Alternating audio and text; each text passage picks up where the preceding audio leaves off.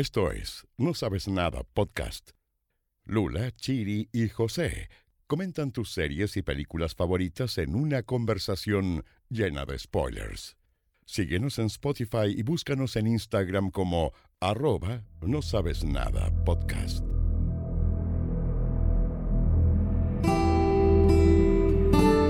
¿Qué tal? ¿Cómo están? Bienvenidos a un nuevo capítulo de No Sabes Nada Podcast, número 140 de la historia de este podcast dedicado a la ficción y a las series de televisión y en menor medida también a algunas de nuestras películas favoritas. Soy Claudia Cayo y estoy con mis queridos compitas, compañeros Lula Almeida y José Bustamante.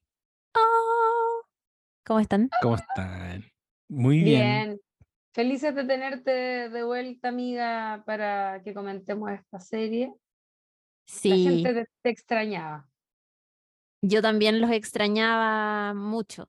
Y también Sí. eh, estar comentando capítulo a capítulo de Last of Us, que obviamente se está poniendo muy buena y que está tocando fibras bastante sensibles, como aquellas que vamos a comentar en el episodio, en el capítulo de No Sabes Nada del día de hoy, que abarca, de hecho, dos capítulos de la primera temporada de The Last of Us. em, que está aprendiendo una conversa como súper heavy en redes sociales todas las semanas. Por ahí también eh, agradecer a quienes nos han mandado teorías, preguntas y cosas por el estilo. Hoy vamos a comentar el episodio King, que es el sexto de esta primera temporada, que se emitió el 19 de febrero, y también el número 7, que se emitió este fin de semana pasado y que se titula Left Behind. Em, quedan solamente dos episodios para terminar la temporada. Uno de ellos, me parece que el final de temporada va a coincidir con la ceremonia de los premios de la academia. Eh. ¿Qué van a hacer ustedes esa noche? ¡Chan! Oh, no, cagaron los Oscar. Tabeludo. Y no han dicho nada de, de hacer algo similar a lo que hicieron para el Super, Super Bowl. Bowl. No lo sé, pero no me extrañaría que lo, que lo, que lo modificaran. Sería bueno, de hecho. Igual para los gringos, el Super Bowl es una weá demasiado paralizante al lado de Mm. Sí, todo lo que existe. Entonces, pues quizás los Oscars son más de nicho, quizás es un problema solo para nosotros. Yo creo que no hay mucha gente que esté como, bueno, tengo que ver los Oscars. Ciertamente, cada año están siendo más masivos, es verdad, Sí, es pero no sé si, si daría para correrlo. Además que, ahora pensándolo bien, yo creo que voy a ver los Oscars y puedo ver el capítulo después, pues si va a quedar arriba. sí, totalmente. Además que eso es como on demand funciona súper bien igual, no así los Oscars, que pasan cosas en vivo, en una ceremonia de mucha tensión, de muchos egos Uh, también. Los, los charchazos. Los cha- sí, todo Uf. eso. No, sí, pue- pue- pueden ocurrir cosas brutales en los Oscars. Y además estamos súper contentos dentro de todo porque mm, ahora marzo, que es un mes donde uno gasta mucha plata, porque que los niños vuelven al colegio, que, que, que las cosas... bueno, llegó marzo, que es tan... eh, la frase llegó marzo es tan importante para la comunidad chilena. Si es que tú nos escuchas desde otros lugares del mundo, desde otros puntos de América Latina, Llegó marzo es una frase de un comercial muy popular acá que tiene que ver con todo lo que tú gastas cuando llega este mes, porque vuelves al colegio, porque tienes que pagar la patente del auto, el permiso de circulación, tantas cosas. Pero lo bueno es que hay muchos estrenos de series que son favoritas del No Sabes Nada. Y es. em, estamos a días nada más de que se estrene, por ejemplo, la tercera temporada de el Mandaloriano para los amigues de este podcast, El Mandolino. ¿Cierto? El mandolino. El Mandolino a través de Disney Plus.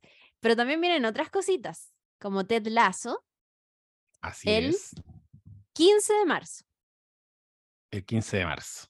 El 15 de marzo nada. no queda nada, tercera temporada. Y también viene Succession, que esa no me sé la fecha exacta, amigo.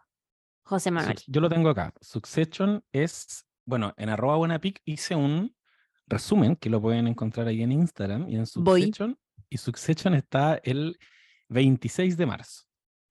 The Mandalorian, The Mandalorian eh, regresa el primero de marzo, como tú bien dijiste. Los Oscars son el 12 de marzo. The Last of Us finaliza el 12 de marzo también. Ted Lasso se estrena el 15 de marzo. Incluí una serie que estoy esperando de ciencia ficción de eh, Apple TV Plus, Extrapolations, que se estrena el 17 de marzo, que tiene un casting así como agilado, entre otros, Metal Strip, y, y que es como Black Mirror, como antológico, pero sobre el cambio climático. Entonces, igual le pongo Buenísimo. su- sus fichas. John Wick 4 se estrena el 23 de marzo, que viene con eh, Marco Saror en el elenco, eh, chileno ahí Mi país, mi país. represent. Yellow Jacket es más ambiguo porque la temporada 2 se estrena el 24 de marzo en Estados Unidos en Showtime, pero acá es, es raro. No sé si va a llegar a Paramount Plus al tiro. Claro. Es, es más difícil el acceso. Y, y como tú bien decías, Succession, 26 de marzo, la cuarta temporada. Todo eso es marzo. Dios mío. Fuertísimo. Oye, solo pasar el dato que tal vez, tal vez tengamos ahí algún, algún tipo de sorteo para ver John Wick 4. Sí, Ah, porque ya un- hicimos el sorteo de, de Whale, que Sí. quizás cuando escuchen esto ya, ya van a saber, de hecho, van a saber los resultados porque los publicamos ya. Y, mm, y gracias a ABF Distribution, y por qué no decirlo, gracias a Andes, Andes Films, que nos están invitando a Sí. estas avant premier. Nuestros Se valora. amigos de Andes y de eh, BF. Sí, bacana. Así que vamos a estar haciendo cositas también eh, este año, invitándolos a algunas funciones y, y comentando y haciendo el seguimiento también de algunas películas. Ya, entremos en materia. em, Entremos. Bienvenidos, de verdad, a un nuevo episodio dedicado a los, epi- a los capítulos eh, de la primera temporada de Last of Us. Hoy, como decíamos, vamos a comentar dos episodios, el eh, capítulo que se titula King y también Left Behind. Partamos por eh, King, que es el de la semana pasada, que claro, tal vez Eso. pasó ya como varios días y tal, pero estuvo súper heavy porque fue un capítulo donde vimos en profundidad, yo creo, eso que tal vez en, los, en las entregas anteriores se había mostrado o se había insinuado con escenas de mucha tensión emocional, pero que no habíamos visto explotar como a sus personajes todavía desde esos lugares de corazón abierto y que ahora eh, ya quedó como súper en evidencia y que es algo que continúa y que se profundiza al menos desde el lado de Ellie, ¿cierto? En Left Behind, que es el episodio de la semana pasada. Partamos Así con es. King. ¿Te parece Lula Partamos. Almeida o José? No sé quién va a hacer el Yo, resumen de King. yo lo, mira, lo puedo intentar. Les comentaba recién que como ya pasó una semana entera, este capítulo lo tengo menos fresco en la memoria. Pero yo diría que este episodio llamado King, en español familia, que no sé exactamente en qué dialecto será, pero esa es como la, la traducción que le pusieron, em, tiene tres momentos. Primero vemos que ellos van camino a esta base donde está supuestamente Tommy. Ese camino que viene inmediatamente del episodio anterior en que muere trágicamente, se, bueno, mu- mueren los dos personajes, Sam y Henry, eh, se nota que ellos todavía están con ese duelo y llevan tres meses caminando rumbo a donde les dijeron que estaba el hermano de Joel, Tommy. En eso llegan a una cabaña, se cuelan en esta cabaña donde hay dos señores, em, parece que nativo americanos. eh, uno de ellos es el actor Harry Clearwater, que la Lula lo mencionó en el episodio anterior porque dijo que era un típico nativo americano de grandes películas. Entonces, efectivamente, hizo nuevamente un, papel semejante. Eh, le preguntan por el hermano, eh, mm, ahí entre medio le recomiendan que no sigan en la dirección en la que iban porque hay un, hay un río por el que eh, parece que la gente muere y ocurren masacres. No saben ellos dos, esta pareja de ancianos, no, no saben qué es lo que ocurre exactamente, pero es peligroso.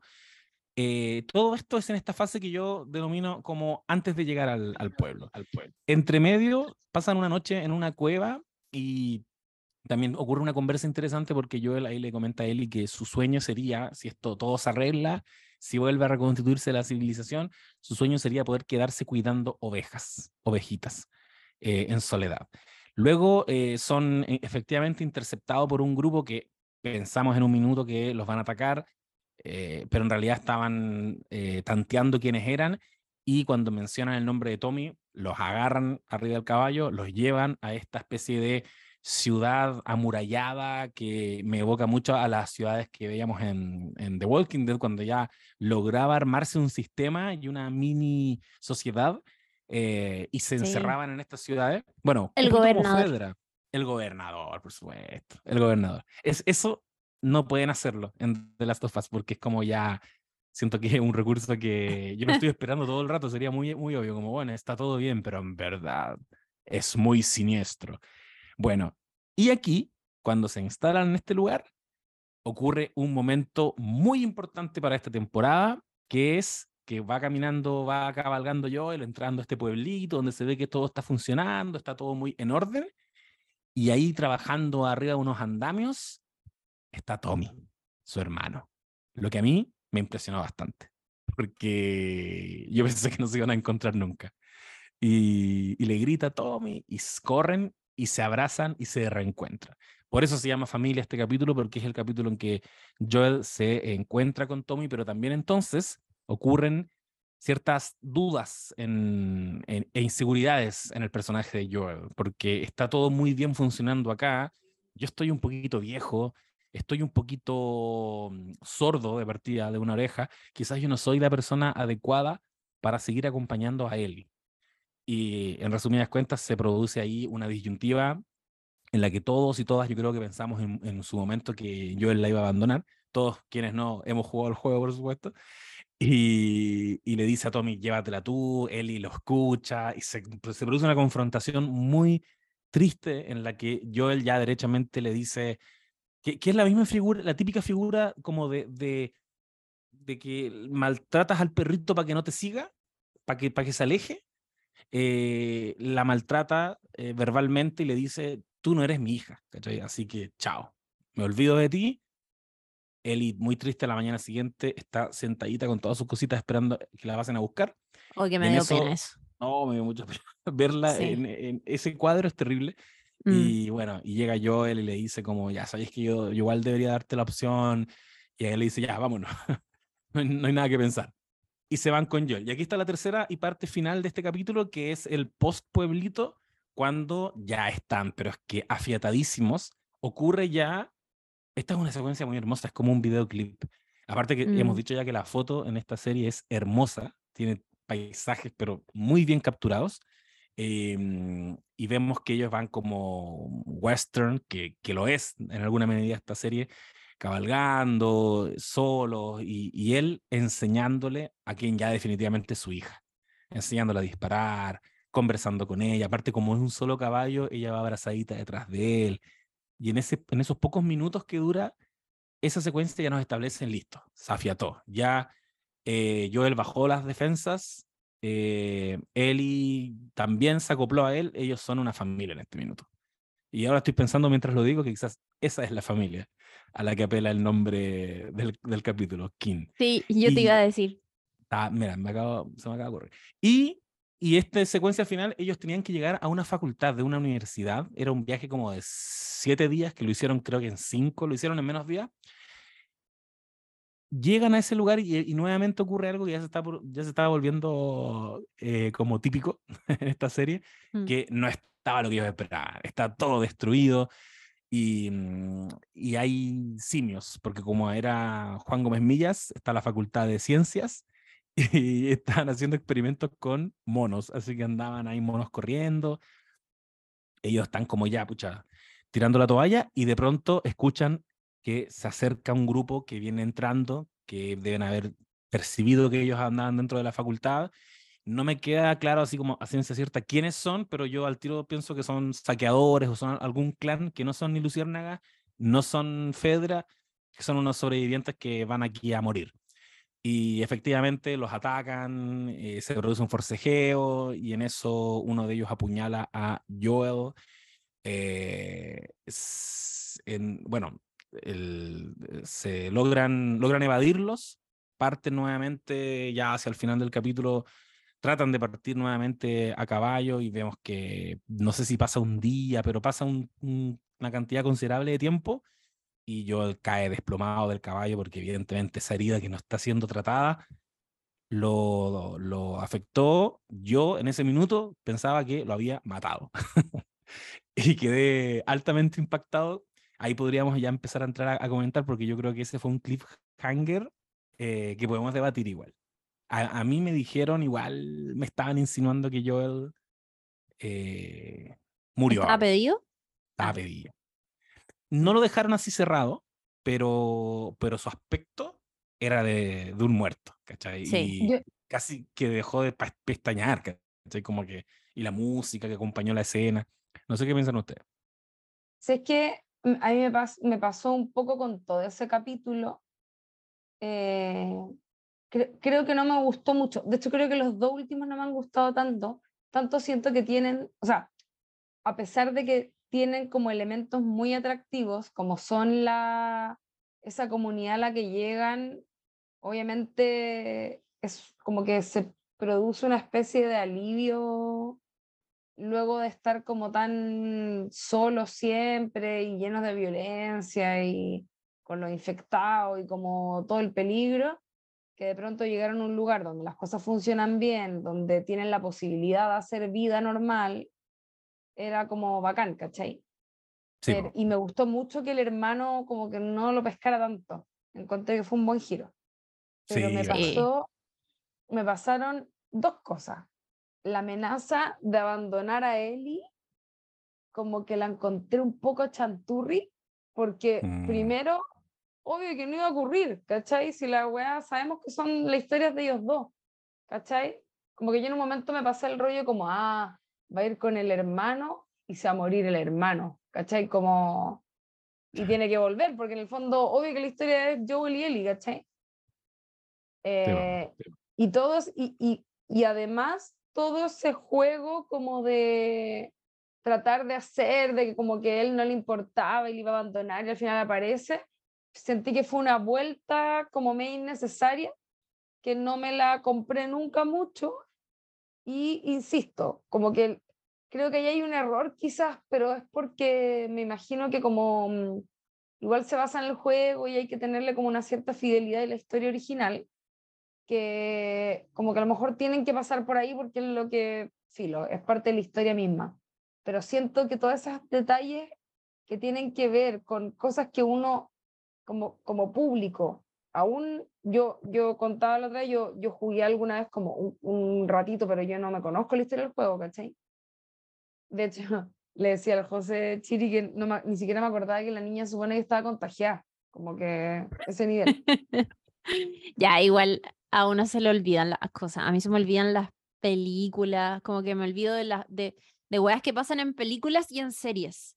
Ya, y sí, es brutal porque me he llegado a cuestionar a mí misma como, ya, ¿cuántas veces tengo que ver una película para no olvidar absolutamente nada de lo importante? Y en verdad no recuerdo, no recuerdo. Es onda. Uno se Palo, el de, otro, la- de las weas que te impactan, ¿cachai? Pero hay, viendo. Hay cosas que igual en su minuto me, me impactan, pero como que las olvido, ¿cachai? Las olvido simplemente después de mucho tiempo. Como que veo tantas cosas que me lleno de contenido nuevo, pero voy olvidando weas más antiguas que vi hace mucho. Y puta, la otra vez hablaba esa wea con mi señor, así paréntesis, con mi husbando, que él me decía, como siento que a estas alturas de mi vida no me puedo aprender la letra de ninguna canción nueva. Como que ya las letras que me sé son las que me sé y ya no me voy a aprender una letra nueva. Y a mí no me pasa con las letras, pero sí me pasa con las series y las películas, que es como, sé que vi la primera temporada, ponte tú, no sé, de, weón, 13 Reasons Why, ¿cachai? Pero no me preguntís qué pasa. No, no, no me preguntís qué pasa con el mejor amigo de Hannah o no, no, no lo recuerdo, pero sé que lo vi, No. ¿cachai? Yo No, creo que además son- que- y Es además como que un. Dale, no. no iba a decir que, que como que se mezclan las weas también, po. como que se empiezan a mezclar la historia. Pero déjame, déjame Sí. cerrar lo que iba a decir. Ya. Sí, Iba- dale. iba a decir que, mm, que en realidad algo que, que me pasa con eso es que eh, eh, yo siento que hay que, ese, en general, la historia en general, hay que trabajar con lo que se, se- el público ya sabe, ¿cachai? Como que no Mm. podí eh, ser como tan repetitivo en la vida o como sorprender poco, como que tenéis que trabajar igual con, con lo que más o menos ya está ahí en el terreno como para poder agarrarnos desprevenidos y sorprendernos con cosas y que la emoción sea genuina, ¿cachai? Yo como que la sentí articulada frente a mis ojos, pero no me conmovió de la manera que yo sentía que la serie esperaba que yo me sintiera, ¿cachai? Como que me pasó un poco eso. Ah, ya. Eh, Y Mm. lo mismo un poco con Joel, po, obvio que no se a morir, ¿cachai? Como que la, se acaba la serie, po. es mentira. ¿cachai? Amiga, ¿sabéis qué? Te encuentro toda la razón. En lo, no, no lo había pensado como de manera tan dura, pero sí es verdad que el recurso de como, no, es que tienes que llevar tú a Eli porque ya estoy sordo y porque me dan ataques de pánico, que, ojo, amigues, en el apocalipsis eh, de los Cordyceps también hay ataques de pánico, ¿cómo no? Con tanta tragedia. Obvio que sí. Eh, debo decir que me sentí muy como empatizada con Pedro Pascal y con la representación de los ataques de pánico, muy fiel. Eh, ya, nada, pero eh, volviendo. Em, pero sí, tenéis razón que es un poco chanta, porque obvio que no, no va a morir Joel, al menos no todavía. Yo creo eso. No, Y Sí. eh, sí, eso fue súper chanta, pero también lo anterior que decís tú, creo que tal vez mirando hacia atrás y como a la impresión que tuve mientras veía ese capítulo, creo que siempre supe que Joel iba como a irse con Ellie y que no iba a ser Tommy el que siguiera con ella, pero em, creo que tam- también parece que fui como consciente todo el rato de que como, ah, ya, esto lo están haciendo para generar un momento emotivo o para mostrarnos como entre medio por qué terminan decidiendo lo que deciden y cómo probablemente van a tener como algún encuentro donde se sinceren sus posturas. Y creo que era algo que yo en lo personal quería tanto ver que tal vez me contenté o me enfoqué como en tener eso y me olvidé un poco de que lo otro, claro, era un poco chanta. Pero, pero tienes Mm. bastante razón. Y, mm, y la verdad es que a mí como esa, esa impresión de que Joel podría estar muerto y qué sé yo, en ese episodio se me quitó rápido además porque eh, estoy bastante spoileada con la historia del juego, pero también porque la Mm. conversa en redes me aparece todo el rato y la gente, hay que decirlo, no está teniendo ningún respeto por no contar detalles de la historia futura. Ya, Entonces por ahí también hay cosas que uno ve a la pasada y que dice como, ah, ya, ok. No, no, no va a pasar que- esto. O no es el momento todavía, o whatever, ¿cachai? Como que te lo van diciendo todo el rato.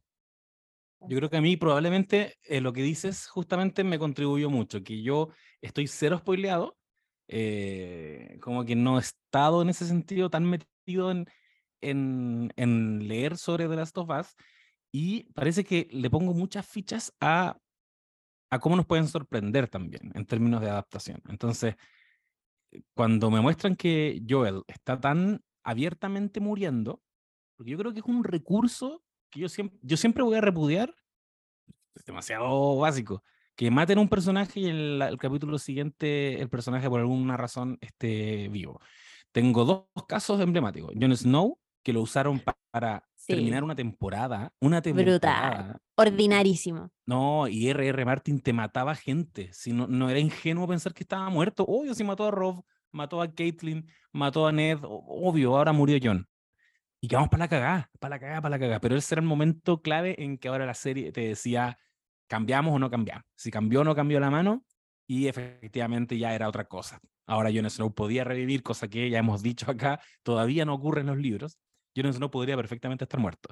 Y en The Walking Dead, de hecho, hay un capítulo cuando ya yo estaba puta, a punto de abandonar ese buque porque ya se estaba alargando innecesariamente todo. Eh, y, no, y hacían, eh, los creadores, los, los escritores intentaban cap- captar la atención de la audiencia. eh, hicieron una weá que era evidentemente la muerte de un personaje, de Glenn, que queda cubierto de zombies. Cubierto, Sí. pero así literal se lo están comiendo y se va alejando la, la cámara y tú ves ahí su cara como me están comiendo. No sé si pasó una temporada o un capítulo. La cosa es que en el capítulo siguiente él rodó, él, se giró, No, esa- y se nosotros- escondió bajo un se basurero. escondió. Ah, ya lo viste. Ah, Bueno, sí, ¿no? ya. Emblemático. Además que las teorías eran como, tengo esperanzas de que Glenn se haya ocultado abajo del basurero. Y yo pensaba como, weón, es imposible, el basurero no es tan grande, como que tendría que hacerse bolita, pero Sí. como que los caminantes igual tienen manos y lo podrían haber despedazado. Pero bueno, No, es indigno. parece que eran y- tontos esos caminantes, no sé. Y, y en el fondo lo que iba es que para mí parece que estoy muy seteado a que HBO nos está dando un producto de demasiada calidad. Entonces, si nos está dando tantas pistas y tantas luces de que un personaje está muy muerto, estuvieron al borde. No, no cayeron en el, en el glenazo, pero estuvieron al borde.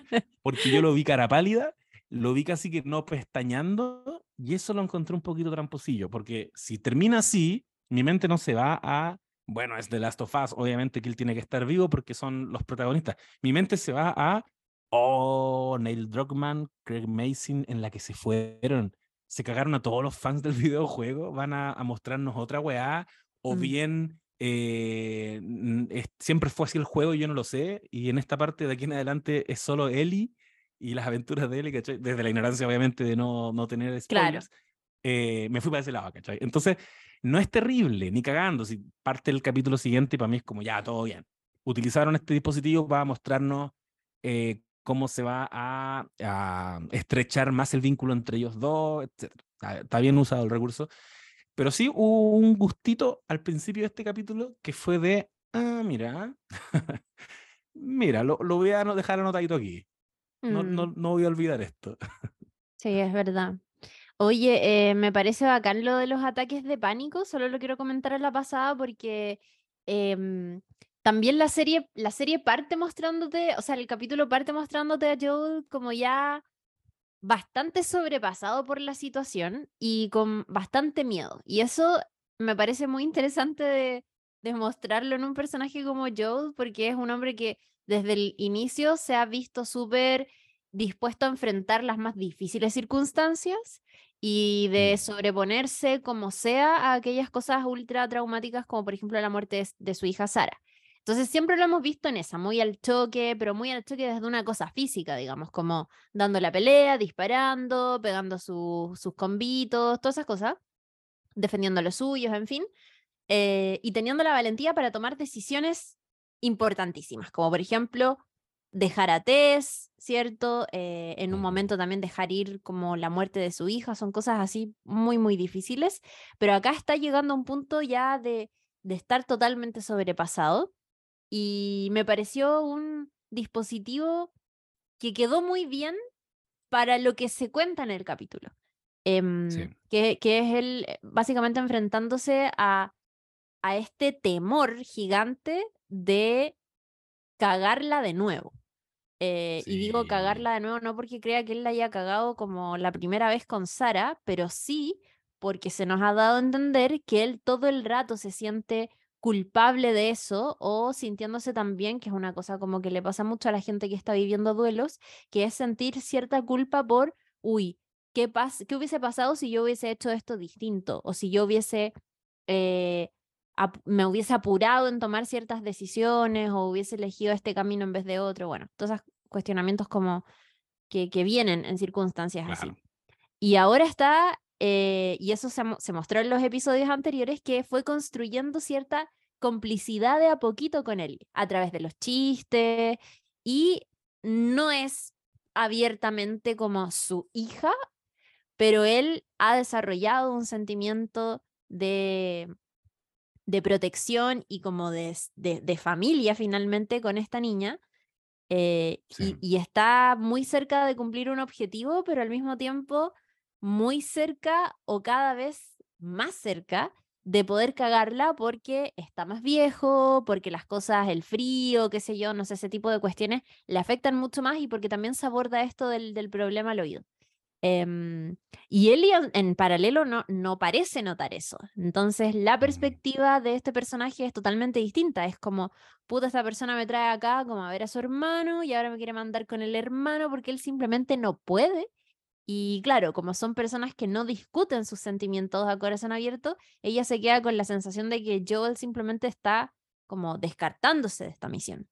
Eh, y hablemos también de lo brutal que es para yo llegar como a este lugar que es loco, como un paraíso, realmente, entre tanta mm. como...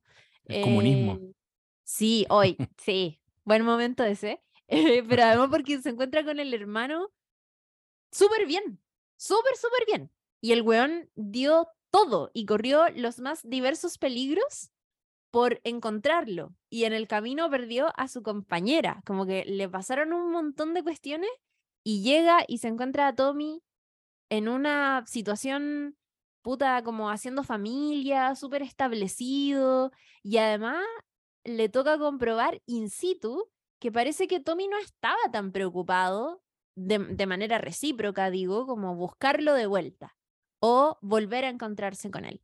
Y eso le impacta como de una manera muy profunda. De hecho, en, algún momento se habla de, de, cómo se mantiene este paraíso como alejado de los saqueadores y de, como los peligros del mundo exterior. Y una de las cosas que dice, me parece, la, esposa de, Tommy es, o, alguien menciona, que está prohibido usar la radio. No sé si se acuerdan. Mm, verdad, se me olvidado. Y él ahí como, ah, conche tu madre. Y yo como, weón, esperando día y noche que te comunicaras. Una ansiedad paloyo. Y es como, no te comunicaste conmigo porque necesitabas proteger este paraíso. Una decisión válida. Tommy encontró otra familia. Pero eso no quiere decir que no sea doloroso para él. Y creo que todo eso conjugado, claro, como que genera este momento mm, de la discusión mm. con Eli por un lado, pero también este momento donde él le dice, como se, se larga a llorar finalmente, que es algo que hemos visto solo una vez, cuando pierde a su hija, pero acá lo vemos como mucho más, como, como con luz, de manera mucho más clara y también sincerándose de, de, de lo que siente hacia, en relación hacia dónde va y todas esas cosas. Y, mm. y encuentro que la, la, actuación de Pedro Pascal en ese episodio, independiente de cómo nos haya parecido, que cómo se abordaron algunas cosas, está cuática, cuática. Se confirma que es el gran papacito para mí, la verdad, sí, totalmente. de este marzo. Lo es. Oye, ¿sabéis qué? Está súper interesante eso que sí del hermano, porque yo pensaba, el, no sé si era en este capítulo o cuando era que contaban, creo que fue antes, que eh, Joel contaba que su hermano era como medio problemático, pues se había metido al ejército y como que era medio errático, tomaba unas decisiones medio extrañas. Y, y, lo mismo, o sea, se había unido a las luciérnagas, ahora... Tienes razón. Había encontrado como su lugar aquí y tiene, en el fondo, claro, Joel perdió a su hija y quedó como perdido en la vida, pero el hermano como que siempre estuvo perdido y acá se encontró, ¿cachai? Entonces como que yo creo que eh, en, en, la vida ocurre esa wea como de mm, estar en lugares muy distintos con una persona con la que, a la que quieres y con la que uno cree que vas a tener siempre a tu lado, ¿cachai? Pero en, el, en este caso, que además son hermanos, tienen una pequeña diferencia de edad y todo eso, eh, o sea, el hermano está, está haciendo su vida nomás, pues, ¿cachai? Como que no, y no lo incluye nomás. Y es muy triste, como que encontré muy sad esa parte. No, es terrible. No terrible. lo había pensado, como lo dijiste tú, Chiri, que Tommy estaba demasiado bien, como que de todos los escenarios posibles, que Tommy estuviera secuestrado, que a Tommy lo estuvieran torturando, que Tommy murió, Claro. Tommy estaba perfecto. Y parece perfecto. que si estuviera perfecto era lo peor que le podía pasar no. a Pedro Pascal, porque significa que no, a Pedro Pascal, a Joel, porque significa que no lo necesita. Y no solo eso, mm. lo que dice la Lula, pues ya construyó su propia vida y es puta metáfora de amistades a las que les pasa eso, hermanos, no en contexto posapocalíptico. O sea, eh, Joel es, es, de alguna manera eh, está acarreando una pérdida eh, permanentemente y es un personaje muy quebrado. Eh, y, y, ahora puede incluso convertirse en un cacho para alguien que ya tiene su vida armadita, pues, ¿cachai? Entonces, como mm. chucha. ¿Y qué hago, cachai? ¿Para dónde voy? Yo pensaba que, puta, no sé, era mi compañero. Y ahora es como, no, pues tenés que seguir tu propio camino. Y eso obviamente que enfatiza mucho más el deseo de eh, conectar con Ellie. Ese, es el momento, de hecho, eh, yo encuentro que Craig Mason y, Neil Druckmann están siendo muy mateos en términos de viaje del héroe, porque esto es evidentemente como la fase de la tentación, que, que normalmente es una mujer, porque en, en el viaje del héroe clásico el hombre se ve tentado por las sirenas, por la lujuria. Ahora eh, pero es en definitiva ese momento en el que tú dices voy a abandonarlo todo porque me encontré acá, pues, ¿cachai? Está todo, está todo funcionando. Es muy tentador que, quedarse en este lugar. Y, y, ocurre esto, porque se da cuenta de que ese lugar en verdad eh, no lo necesita a él y quien sí lo necesita es Ellie. Así que el héroe continúa con su misión que, que le encomendó Tess. Mm, sí, y la confirmación también de, de, de todo lo que lo atormenta fallarle a Ellie tiene que ver con, o sea, hay, hay un momento, no sé si recuerdan, cuando está recorriendo este lugar y, y el loco como que flachea con una loca que está ahí en la comunidad, que es Mm. de espaldas igual a Sara. Y, y esta, esta mujer como que eh, eh, interactúa con una niña, se da a entender medio como que esta, esta niña más chica es hija de esta mujer que, que, que Joel conf- confunde con Sara. Y, y el loco flachea en mala y como en niveles súper brígidos porque además, por todos los años que han pasado, Sara perfectamente a esas alturas podría ya ser una mujer adulta como la que se muestra ahí y que efectivamente eh, podría haber tenido una hija, como que Mm. eh, es heavy ese momento.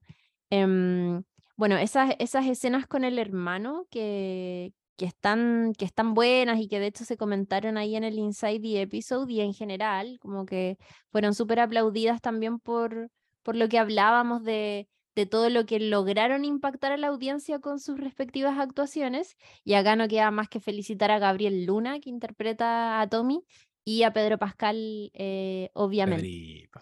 Sí, El papel de Pedrito. su vida. Yo voy a seguir sosteniendo. Este ¿Tú dices? fue el. mo- Es que yo le comentaba el otro día a la Lula que, que tengo la sensación de que, si bien ha tenido papeles importantísimos, como ese fugaz paso por Game of Thrones, pero que nos marcó a todos, a todos, el, el Oberyn Martell, un weón que, puta, estuvo un par de capítulos y lo seguimos recordando.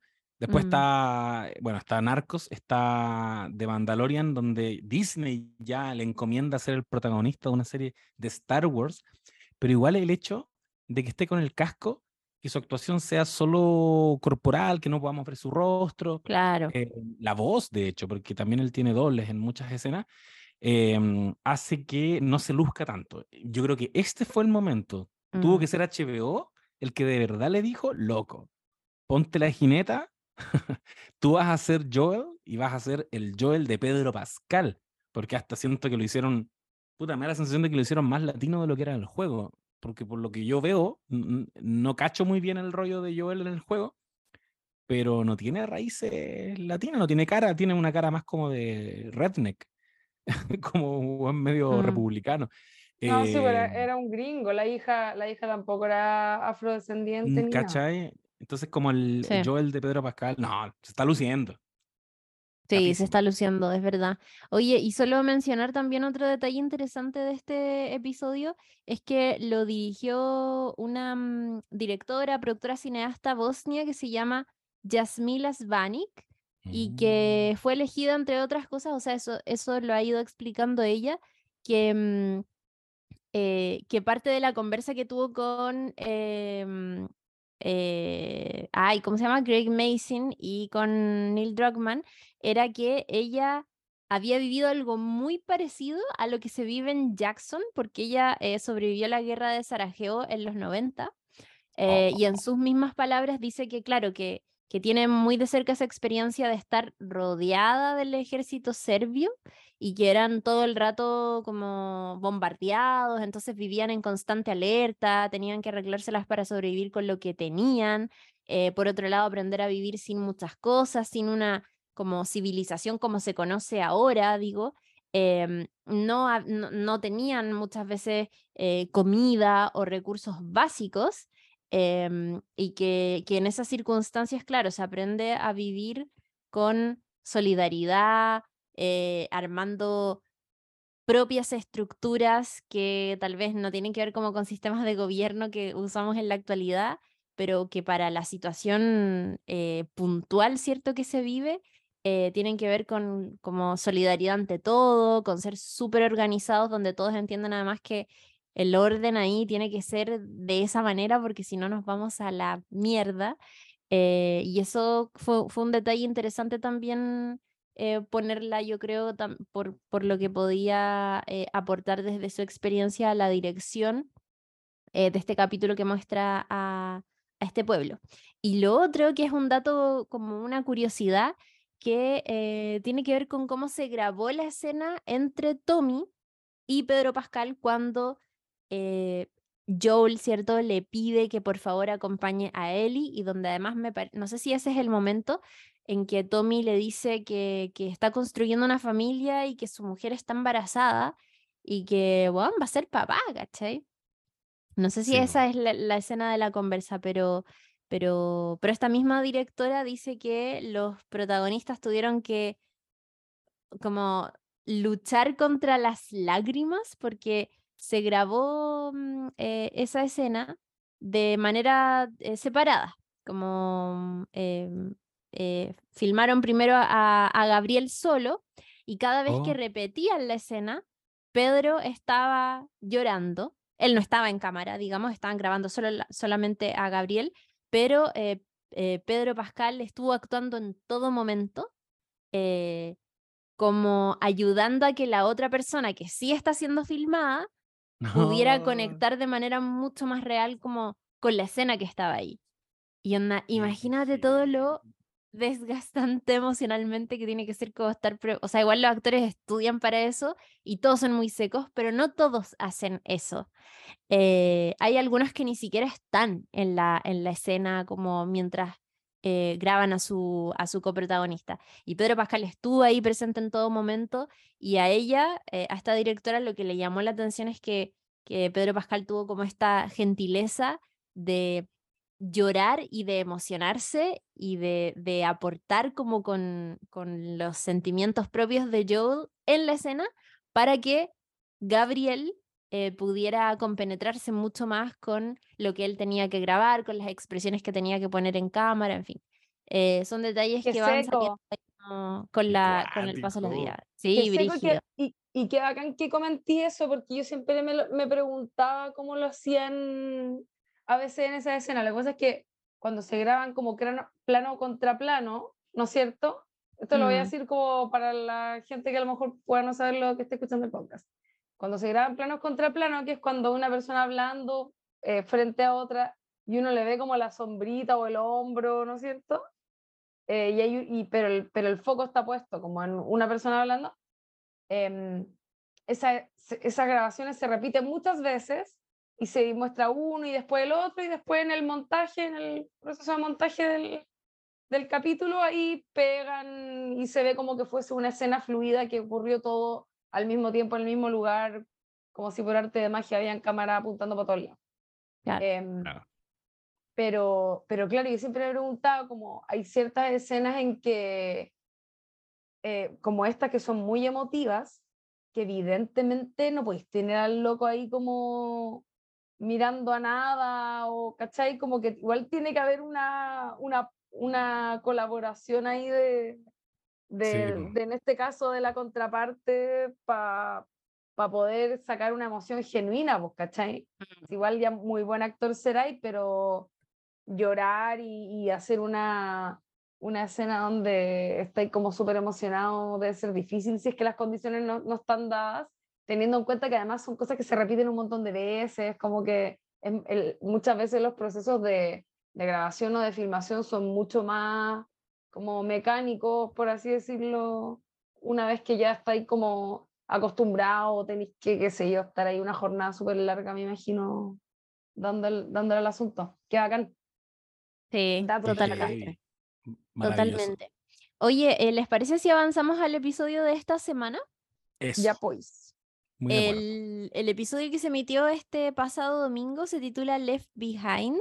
Eh, y es la continuación inmediata del el eh, capítulo anterior que nos, nos, nos, dejó ahí a todos con el, con el alma en un hilo, como se dice, eh, eh, con Joel gravemente herido y Ellie sola tratando de, em, o sea, como ya en, en, en pie para poder llevarlo a algún lugar y básicamente salvarle la vida. Entonces tenemos a Joel que está herido de gravedad, ¿cierto? Por este este apuñalamiento que sufren en el, en el campus universitario. Y eh, nos muestran que Joel y Ellie llegaron a una casa donde inmediatamente se refugian. Recordemos que es invierno, hay nieve, hay temperaturas súper heladas. Y Ellie intenta ayudar a Joel con sus heridas, pero em, él le dice que, que, lo, que, que lo deje básicamente. Eh, Claro. Ahí a mí me da la impresión de que Joel es muy consciente de que no lo va a lograr y al mismo tiempo sabe que Ellie es súper importante para lo que está en juego y que por lo tanto tiene que continuar. Y es como, bueno, no te retrases por mí, yo ya era, F, onda, sigue tú. Eh, para decirlo como muy, muy en simple. Y Ellie mm, sube como al, al- al segundo piso de esta, de esta casa y en un momento ya pasamos eh, de inmediato, ¿cierto? Como a, un, a una escena del, del pasado que finalmente se transforma en la mayoría del capítulo, es un, un raconto, ¿cierto? Hacia la época en que ella estaba siendo educada en una especie de escuela militar, pero siendo puber, digamos, una adolescente realmente, em, y donde se les, se les enseñaba, ¿cierto?, a, tem- a temprana edad para que ellas fueran eh, oficiales o para que pudieran formar parte de este entramado de Fedra que mantiene, eh, según se nos ha contado en la serie, un poco el orden en estos asentamientos. Em, y la vemos, ¿cierto?, eh, ensayando como sus ejercicios y qué sé yo, y se encuentra con una amiga que está desaparecida, con una compañera de este, de este colegio que desaparece y que un día en una noche X eh, vuelve a la habitación de Ellie y la sorprende de la nada. Entonces ahí tienen un encuentro tipo, ¿qué onda? ¿Cómo dónde estabas? Pensé que habías muerto y esta amiga le confiesa que se unió a las luciérnagas, que es todo lo contrario a Fedra. Eh, y eh, la convence para tener una noche como de aventuras donde prepara una sorpresa y se trasladan a un mall que está totalmente desocupado, totalmente destruido, con, con em, la naturaleza como ya invadiendo todos estos espacios, también como se ha mostrado a lo largo de la serie, eh, y que nos muestra a los espectadores un pedacito de cómo era la vida al momento en que comenzó esta pandemia. Eh, Claro. Y eso es un elemento súper interesante para el capítulo porque estas niñas, estas adolescentes que no conocen una realidad distinta a, a la pandemia, ¿cierto?, del, del Cordyceps, eh, de pronto eh, pueden enfrentarse a diferentes pedacitos de esa realidad previa que no conocieron. Entonces, eh, hay cosas que, que- que son como curiosas, pero que son divertidas también, como por ejemplo que en el mall hay una tienda de Victoria's Secret donde hay lencería sexy, ¿cierto? Como ropa interior sexy. Sí. Y las dos están tipo como, ¿y por qué usan esta wea antes? Como, Esa va metida en la raja. ¿Cuál es la ¿Por qué? ¿Para qué sirve? ¿Para qué sirve eso? Sí. eh, todo ese tipo de cosas, pero además ahí se nos va mostrando que está em, eh, la amiga de, de, de Lee Riley, lo que hace es básicamente prepararle como las principales atracciones de este centro comercial a Ellie para que puedan jugar videojuegos, para que puedan tener un momento entretenido en la sala del terror, para que puedan estar como en este carrusel, en fin. Cosas que se nos revelan en este episodio, Ellie y Riley tienen una tensión sexual y amorosa muy profunda, se gustan y es básicamente esta la, la primera experiencia como amorosa de Ellie. Hay cierto espanto eh, en la fanaticada y en los espectadores porque Ellie es lesbiana. She's lesbian, No. entonces están como... Yo creo, tú creo que habías contado, José, que a ti no te aparecía eso como en tu timeline y yo debo No, no decir que a, a mí tampoco me aparece eso, pero sí a veces me salen comentarios de gente como reportando que hay ciertas quejas en otros lugares del fandom. Yo por eso como que lo sé. Pero eh, es que, ¿sabéis qué? Ah, bueno, no, no sé en realidad, tú decís como a propósito de los juegos. Lo que pasa es que eh, en un capítulo yo entendí que era lesbiana. Como que mm, Sí, pues al inicio, sí, que, el- que cuando le dice- preguntan. sí, le dice algo Sí. como un pololo y ella como que gay silence y es como, ah, ya, ok. Sí. Como que se, se subentiende algo. Pero claro, es como la veis todo el rato sola, no había, no había interacción que lo probara, por así decirlo. Oye, Oye, Claro. qué apestosos los fanáticos. Los fanáticos Sí. Qué bueno Es que no que- nos, no nos topamos con eso. Mm. quería, quería decir que mm, esto es muy a modo personal, no sé, no, no, no sabría explicar bien por qué, no sé exactamente por qué, pero a mí se me hizo un poco extraño el capítulo, como que mm, siento que no me fascinó a pesar de que tenía todo para ser fascinante. De hecho, aparece, juega Mortal Kombat 2, que era mi juego favorito como Super Nintendo, ¿cachai? No. Weón, onda, y hacen un fatality que además es como parte como de los trucos bacanes. Ya, en fin, onda, muy, como, eso lo encontré muy bacán. Pero como que no sé si había algo en el ritmo o quizás como en, no sé, no sé por qué, pero como que se me hizo un poco extraño. Pero creo que definitivamente debe haber sido un capítulo que debe haber sido muy emocionante para los gringos, pensaba, porque ellos, yo me imagino que los malls para ellos deben tener como un significado mucho más emotivo, como que quizás, a lo mejor quizás tiene que ver con eso que se me hace raro, como que hay algo que quizás no capté que sencillamente no estaba dirigido para mí o no sé, em, como público digo, eh, que, porque acá igual yo siento que los malls, a pesar de que todos vamos un montón y todo eso, igual son un poquitito mal mirados, como que uno sabe que, no sé, destruyeron el comercio local, ¿cachai? Pero Claro. para los gringos debe ser como, bueno, parte de su vida, ¿cachai? Completamente. Em, y, y me imagino que esa escena cuando prenden las luces y como que, pa, pa, pa, se empieza a iluminar así como por sector el, el mall, yo creo que hubo gringos ahí que, chao, onda, de haber sido muy emocionante. Y aparte que también es como un mall del 2000, ¿cachai? Entonces como que Sí, es, es un flashback también como a esa etapa de la vida, no sé. Yo me Sí, ¿sabéis? de, muy corto, me acordaba de Stranger Things, la última temporada, que también le hace como ese guiño a la, no, la penúltima temporada, o la última, no me acuerdo. Bueno, la temporada en que, en que Steve trabaja vendiendo helados, La igual a- 3. la 3.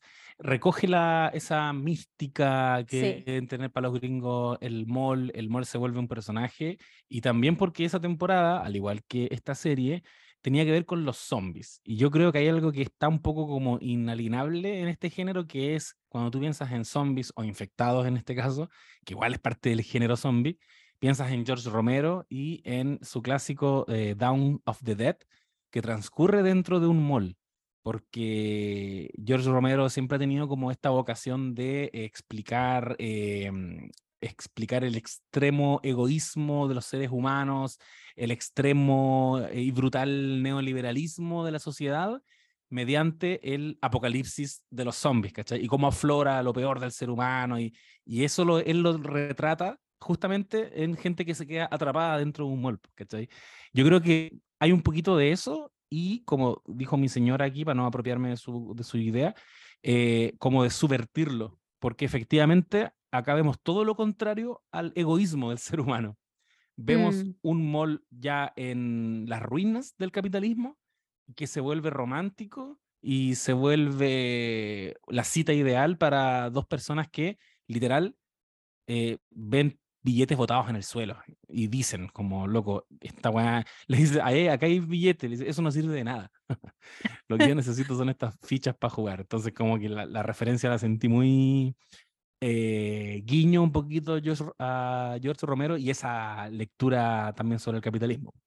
Sí, tienes toda la razón. Y sobre lo que decía la Lula, eh, efectivamente vengo a confirmar que el diseñador de producción de, de set se llama John Pino. Y, y él comentaba un poco eso que decía la Lula, pues que él creció en los años 70 y que en ese entonces el centro comercial era una especie de templo. Lo estoy como citando textual. Y dice, era el, el tamaño de 10 campos de fútbol. Y yo em, pas- hubiese pasado mucho tiempo ahí en la sala de videojuegos. Entonces esperábamos encontrar algo así, un centro comercial abandonado, que estaba completamente desmantelado, que no tenía segundo piso, donde construyeron eh, los techos, las tiendas también, eh, pero que claro, como que en el fondo lo que él dice es como, esta cuestión tenía que ser fascinante y tenía que ser fascinante de una manera como retro, en el fondo, como, como Claro. tener ese sentimiento de, de albergar cosas que en el pasado fueron muy bacanes, que tal vez en el presente son un poco extrañas o que no, no, no terminan de comprenderse en la totalidad, pero que no dejan de ser objeto de curiosidad, como lo que comentábamos de Victoria's Secret. eh, hay otras cosas, pero en estos momentos no me acuerdo. Em, bueno, creo que es como un trabajo súper lindo el que se hizo ahí y ahí eh, confirmó en variety.com que efectivamente encontraron este centro comercial y que todo el segundo piso fue eh, reconstruido por, mm, eh, por CGI porque el centro que encontraron no tenía segundo nivel. eh, y bueno, sea lo que sea que hayan hecho les quedó increíble. De hecho, como está totalmente invadido por la naturaleza, está acuático. Me gustó mucho lo, sí. como- me gustó mucho cómo luce el capítulo. Además, porque es un lugar diferente a lo que ya hemos visto.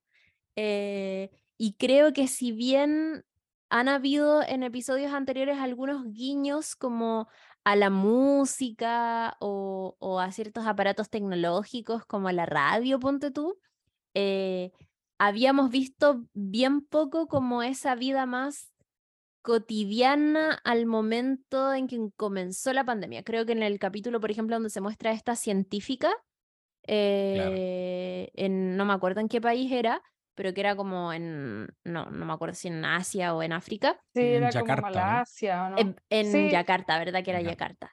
Eh, ahí se muestra un poco la vida al momento de, además del primer capítulo, pero ver un mall es una weá como que te saca además de los personajes que estáis viendo en pantalla, es una fotografía del, del, del mundo mismo, ¿cachai? Que puede ser la realidad de Joel, pero la realidad de la científica también y de los vecinos de no sé dónde chucha, ¿cachai? Como que eh, me, me pareció interesante desde ese lugar y además porque tenía esta cosa como curiosa de como, como que se rieran de la ropa interior, ¿cachai? Eh, Sí. de, de decir, ¿de qué te estáis riendo? No, es que te me estoy imaginando que usáis esa wea. Y es, y tal vez es cero sexy para ellas, ¿cachai? Como que simplemente es una wea que no tiene sentido, no sé. Eh, y al mismo tiempo verlas tan emocionadas con esta cosa como de, de, de videojuegos, que puta, Sí. como Ellie en un momento dice, es lo más lindo que he visto en toda mi vida. Y obvio que es Oh. lo más lindo que ha visto en toda su vida, ¿cachai? Esas luces moradas, esos sonidos, la posibilidad además a la vista y múltiple de poder divertirse con lo que tú queráis, debe ser una cosa que no, no tiene precedentes para este personaje. Eh, y me parecieron detalles muy lindos, como, como muy Sí. bien logrados. Y aparte, el mall como un edificio que no está pensado, uno, para, para recorrerlo solo, es un lugar que siempre está Claro. muy concurrido, mucho menos está pensado para habitarlo, que es lo que está haciendo el personaje de Rayleigh, que está viviendo ahí, pero que igual te habla de esa fantasía de niño, que es quedarse solo en un lugar así, ¿cachai? Quedarse solo en Mm. un mall, que es tan maravilloso, creo que hay capítulos hasta de, si no me equivoco, de Le temes a la oscuridad que hablaba de esto, porque es tan maravilloso como terrorífico. Entonces, tiene esa ambivalencia que funciona muy bien para lo que quería proponer este capítulo, que es una historia romántica, adolescente, eh, preadolescente, si se quiere, pero también mucha tensión permanente. Y, y creo que nosotros sabíamos que, yo recuerdo que en uno de los capítulos, de los primeros capítulos, Ellie dijo que se había contagiado o, o la habían mordido dentro de un mall. Ella habló de eso, ella Mm. dijo, yo una vez me metí dentro de un mall. y- Entonces, estaba la promesa de que esto tenía que terminar mal, además de que ah, el personaje Rayleigh ya no existe en la vida de Ellie cuando la conocemos. Perfectamente podría pasar aquí que ellas se siguieron cada una por su camino, que es lo que nos estaba tratando de instalar la serie, pero igual nosotros teníamos esa, in- esa intuición de que aquí las cosas tenían que salir mal en algún minuto. Y, y funciona muy bien la atmósfera de encerrarse, ponte tú, eh, a jugar videojuegos y saturarse de ruido y de música y estar mirando las dos una pantalla y no mirar hacia atrás. En términos de terror, yo estaba al pico. Todo el capítulo. Sí. En un momento en que estábamos, después, bueno, nos muestran al infectado que las va a atacar después y ahí ya lo hacen, ya la, la promesa la firman. Dice, esto va a salir mal y ellas no se han dado cuenta. Y con la Mel estábamos, pero hasta el hoyo. Ya era como, loco, estoy mal, como que aparezca este infectado rápido, que ocurra esa confrontación, porque se iba acumulando la tensión, se iba acumulando la tensión. Y, y dentro de todo agradezco que no hubo jumpscare, no hubo momento como del susto con ruido. Simplemente el mono apareció caminando y como que igual se anunció, porque estaba muy nervioso. Sí, me pasó algo Sí, parecido y tuve miedo como de, de, como si estuviese viendo una película de terror en, un momento. Como que ese tipo de, de miedo tuve Sí, en un momento. Fue horrible, a decir verdad. no, Oye, fue, fue muy- terrible. Muy cuático y además que mm, eh, nos deja ahí, como que no lo resuelven. Y me imagino muchas cosas como de cómo podría continuar eso. Me pasó el rollo a partir de lo que contaba Eli, de que ella había matado a alguien.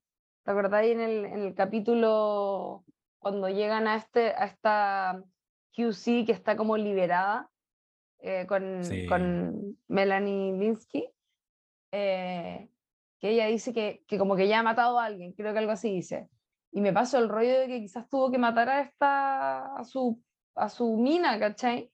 Mm, Cómo- cómo- Seguro. Además, ¿cachai? Y cómo se da cuenta, porque en el fondo ellas dos creen que van a empezar a evolucionar a infectadas juntas, pero sí. lo, ¿cachai? Como que en teoría lo que ocurre es que ella no, pues. Entonces, ¿cómo zafa? ¿Cómo se encuentra con las luciérnagas que la protegen? ¿Cuánto rato se queda piola con que está mordida? Como que se viene algo choro encuentro par- como teniendo eso en cuenta para el próximo capítulo. Sí, y pico. además cómo es el momento exacto en que se da cuenta que la otra se está como llenando de, de, de estos micelios, ah, ahora usando la terminología correcta, eh, y a ella no le pasa nada, ¿cachai? Como que ¿qué habrá, pan- ah, qué habrá pensado en los primeros minutos? Como, No. no sé, estoy delirando, no sé, todas esas cosas. Y bueno, además este capítulo eh, eh, confirma, ¿cierto?, cómo fue que Ellie se encontró con estas luciérnagas, pues que era eh, que Riley en un momento le, o sea, eh, Ellie se da cuenta que Riley está viviendo en este lugar y le habla a Riley sobre esta mujer, que no, me- no me puedo, no me puedo acordar cómo se llamaba, que era la que... eh, Marlene, creo. Sí, Marlene, Marlene. Marlene. Marlene. Y le, y le Marlene. dice, no, Marlene, eh, eh, le dije que me quería ir con una amiga, pero no estuvo de acuerdo con la idea y no sé qué. Y, y Marlene es la que le, en- le encomienda la misión a Joel de llevar a Ellie. Entonces, eh, seguramente Ellie se va a quedar en ese mall y en algún momento Marlene va a ir a buscar a Riley, pero la va a encontrar muerta y se va a encontrar con esta otra niña que está mordida, pero que no desarrolló la enfermedad. Y entonces ahí tal vez el momento en Claro. que ella dice, vamos, como que esto hay que salvarlo. Acá hay algo importante. Y, y Bueno, Eh, ¿sabes pero bueno. quiero puro verlo. Yo, yo tengo la sensación de que no nos van a mostrar eso. O sea, yo no, yo no quisiera que nos mostraran eso porque encontré muy inteligente y muy sutil esa elipsis eh, que en el fondo lo que nos está dando cuenta es que lo que decía la Lula, ellas están sentadas esperando convertirse las dos en infectadas. Ellas, esto es como Romeo y Julieta, al final de Romeo y Julieta. Las dos tenían que morir de alguna manera. Y, y Ellie, casi que peor que morir en ese, en ese contexto de, de enamoramiento en el que ella estaba, le toca ver cómo la niña que le gusta se convierte, efectivamente la tendrá que haber matado, algo tendrá que haber pasado, eh, pero que nos dejen esa como esa incógnita, lo encuentro muy estratégico porque de alguna manera, para mí lo que, la sensación que me da es que es tan terrible lo que pasó que ni siquiera te lo puedo mostrar. Y eso solo le da más densidad al personaje de Ellie, que yo creo que con todo lo que hasta ahora la, adora, la adoramos, la seguimos adorando, igual yo no la sentía con este nivel de, de densidad, ¿cachai? Cuando tú me dices que Ellie vivió ese nivel de pérdida, casi que pienso que lo de Joel eh, se ve un poquito minimizado. ¿cachai? Ni cagando, obviamente la pérdida de una hija es una cuestión terrible, pero nos estaban tratando de decir que que parece que Ellie no conocía mucho lo que era realmente el sufrimiento, que, que, el- que Joel era un personaje muy quebrado y que su dolor era muchísimo más grande que el que podía sentir Ellie. Y ahora cuando nos muestran todo lo que ella vivió, que lo encontré terrible, lo encontré desolador, y después entendemos que ella aún así con ese nivel de, de pérdida que sufrió, decide dejarlo todo para que Joel no muera, eh, solo me hace más grande el personaje de Ellie. Porque siento que, que nos están diciendo que Joel y Ellie entonces, los dos perdieron algo. Los dos son personajes quebrados que arrastran un duelo permanente. No lo sabíamos de Ellie, pero la diferencia es que Joel eh, prefiere eh, generar un muro, prefiere una coraza para no generar más vínculos y de esa manera no sufrir de nuevo. Y Ellie está todo el rato tratando de vincularse, está todo el rato tratando de no estar sola y esa la encuentro muchísimo más valiente porque te expones a la posibilidad de perder nuevamente a alguien, ¿cachai? Y ella, claro, pues se podría haber ido en esta escena final. Y no, lo dejó todo y le salvó la vida a Joel. Lo encontré maravilloso. Lo encontré muy lindo. Totalmente, amigo. Total, totalmente. Em, oye, eh, solo hacer mención a la canción que escucha Ellie en el Walkman. Ustedes saben que me, me gusta este tipo de detalles musicales. Y hay una canción em, de... Eh, ay, espérame, es que quiero decir bien el nombre porque estuve escuchándola completa y busqué la letra y está, oh, muy buena. Yo, yo Eh, pensé en un momento a propósito de cómo se había instalado en algún momento esta, este asunto de la radio y los tipos de música, que escucharon todo el rato música ochentera, que era como la música del peligro. po. Sí, po. Sí, buen punto, amiga. Buen punto. Hoy, mientras la Chiri busca el dato, quiero decir que este capítulo lo dirigió Lisa Johnson, nuevamente una directora mujer, y ella ha dirigido capítulos de una serie llamada Physical, una serie llamada La vida sexual de las universitarias, y una serie que yo sé que aquí va a hacer eco inmediatamente, Dead to Me. Tiene dos capítulos dirigidos de la maravillosa serie, al menos primera temporada me encantó, que también es la relación de, en este caso, dos amigas. Capítulos de Silicon Valley, capítulos de Barry. Es una mujer que tiene, tiene calle. De Feud también. Otra historia de. The Feud Oh, era buena. tan buena. ¿Alguna Sí. vez hablamos? Parece de hacer capítulo, Chiri. Nunca lo Sí, hicimos. alguna, sí. Era muy buena. Es que al final salió solo una, una temporada, Al- supone que después iba, iba a salir otra. Al final fue una sola temporada. Parece. No me acuerdo quién Mm. iban a hacer la de la dos. Pa- para la gente que no, no cacha, que está escuchando, Feud era mm, una, como una serie, miniserie, una serie limitada que contaba la rivalidad entre Joan Crawford y Betty Davis. Y es excelente. Sale Jessica Lange, eh, ¿cómo se llama? Em, Susan Sarandon, interpretando ahí los, los papeles de cada una de ellas. Y se supone que va a haber una segunda temporada también como con una rivalidad de personajes así como eh, conocidos, famosos, qué sé yo. Tengo la, tengo la impresión de que no salió por lo que, por lo que me acuerdo. Voy a buscar y ver. Pero no se descarta, que por lo que, lo que estoy buscando acá. Bueno, es una serie de Ryan Murphy que tiene ya a su haber estas miniseries como antológicas de American Crime Story, en donde aborda diferentes crímenes y procesos judiciales de Estados Unidos. eh, American Horror Story, donde se meten distintos géneros del terror gringo también muy tradicional. Entonces tenía harto sentido como seguir en esa senda con The Feud, como grandes rivalidades en la cultura gringa. Oye, según esto sí está, pero. Pero. A ver, no mentira. Ah, 2023 me aparece. Ah, mira, ya, es que tiene que viene. salir entonces. Parece que sí. Porque, todavía no sale. Ay, mira, y sale Calista Flockhart. Ya, qué buena. Ojalá que sea buena. La obra era excelente. La otra es muy buena y ¿sabéis qué? Voy a pasar el dato de dónde la pueden ver, porque, eh, claro, está, mm, está, oh, no, es que esa, historia igual es buena, que es como el, el cruce eh, real que hubo entre dos actrices como súper, súper, súper famosas en, en su momento, que, mm, que, que, que, claro, que era eh, eh, Betty Davis y John Crawford. Y John Crawford está interpretada por Jessica Lange y Susan Sarandon, que es igual a Bette Davis, loco. Es Como que tiene igual. esos ojos saltones. Le vino muy bien el papel y además las dos son muy secas. Y em, es básicamente como esta enemistad ultra conocida entre ambas, em, que, que, que agarró como, mucho, mm, como mucha mística en la historia del cine cuando estas eh, dos actrices eh, protagonizaron esta película que fue de Baby Jane, eh, o qué, qué fue, o qué pasó, no me acuerdo.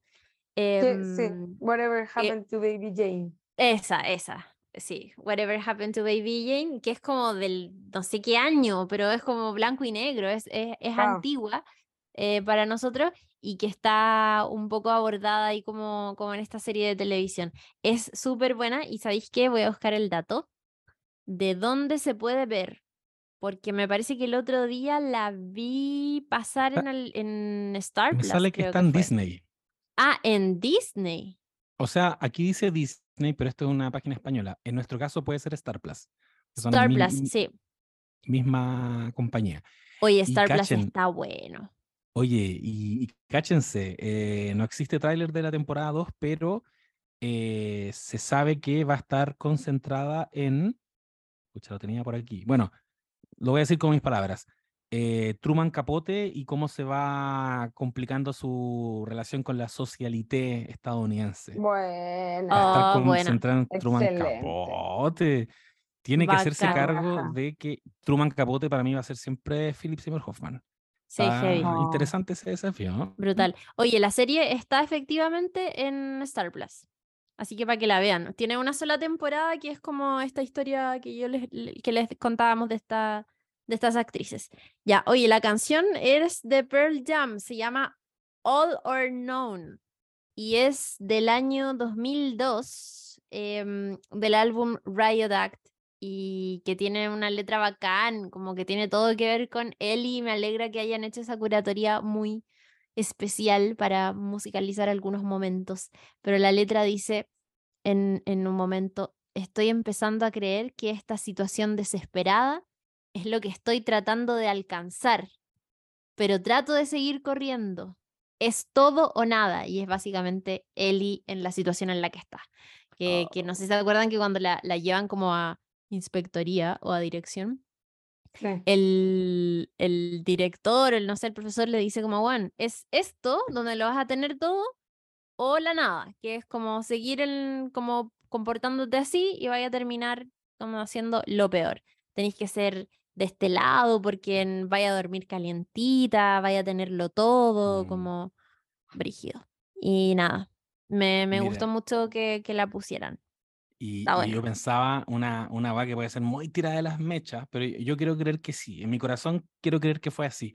Eh, cuando este inspector le, le ofrece, le ofrece estas dos alternativas, le- le utiliza una tacita de café, que es algo que, que Joel lo hemos visto tomando permanentemente y que ha sido tema de conversación. Y la otra opción son unas llaves, que para mí simbolizan salir por esa puerta por la que ella está pensando en salir en algún minuto cuando, cuando Joel está ahí moribundo. Pero ella, eh, cuando era Oh. peque- cuan- eh, años anteriores, decide las llaves, ahora, ya con Joel, decide quedarse con él. O sea, eligió el café. Ahí la dejo. Fuerte. Simbolismo. Quiero creer que fue así. Simbolismo, sí. Simbolismos. Ya, amigos, eh, despidamos el episodio. Sí, yo creo que estamos. Ya, ya bacán. dije todo. Genial. Oye, vamos a hacer una encuesta eh, no vinculante, pero es importante que participen porque marzo es un mes de muchos estrenos, como comentamos al inicio de este capítulo, y por eso queremos saber qué serie crees que deberíamos comentar capítulo a capítulo. Vas a tener que elegir entre El Mandolino, Ted Lazo y Sucesión. Elige, vota, haz campaña por tu favorita. Ah, te caché. Eh, y bueno, y ayúdanos a decidir qué hacer con nuestro contenido de marzo, porque se va a acabar pronto de Last of Us y vamos a tener otras series que ir comentando en el camino, así que hay paño para cortar, como se dice. La decisión está en tus manos. Eso. Tú eliges. Y quiero aclarar que el mandolino no es el comediante chileno Armando Navarrete, Es cierto. es el mandaloriano, por si acaso. Sí. es verdad. Es verdad, es verdad. Así nomás, po. Eh, Así nomás, Así amigues. nomás. Oye, Sigamos viendo de las sofás y nos vemos. Sí, di- dale, pasa todos los datos que sí. queráis. Quería mandarle un saludo a Mariana que nos escribió al, al correo. le- eh, nos mandó saludos particularmente a nosotras las chiquillas. Lo siento, José. Eh, no, pero era muy, no soy nadie, pero le- estaba ahí comentando unas cosas que son del interés de la chiri que yo no entiendo. Em, y nos mandó muchos saludos y eh, mandarle también eh, agradecimientos de vuelta porque se agradecen los correos, así que escríbanos, mándennos sus saludos por, por el mail. Sé que es raro decir mándennos un mail, porque como que para eso a lo mejor está Instagram, pero mándenos mail. Eh, no sabes nada, podcast.gmail.com, ¿cierto? Eso. Sí, No Mariana que, que es Maulina, como yo. Sí, Pero de Parral. Le mando un abrazo no- enorme. Y que, y que ella men- menciona que escuchando el capítulo 112 de Spider-Man No Way Home, conectó eh, con la Chiri, dice, cuando comenta que sufrió mucho en la escena final de la cafetería y casi lloró nuevamente. Qué manera de llorar cuando fui a ver la película al cine, definitivamente mi favorita de las tres películas de Tom Holland. Y nada, manda en verdad muchísimo amor y eso, esas cosas siempre se agradecen, nos motivan para continuar. Es cliché, pero es demasiado cierto. Es real. Así Es que gracias. cierto, sí. Es genuino. Eso, pum. Ya, amigas, Eh, un estaría. abrazo. Un abrazo, solo no sabes nadites. Nos vemos en la van premier de The Whale.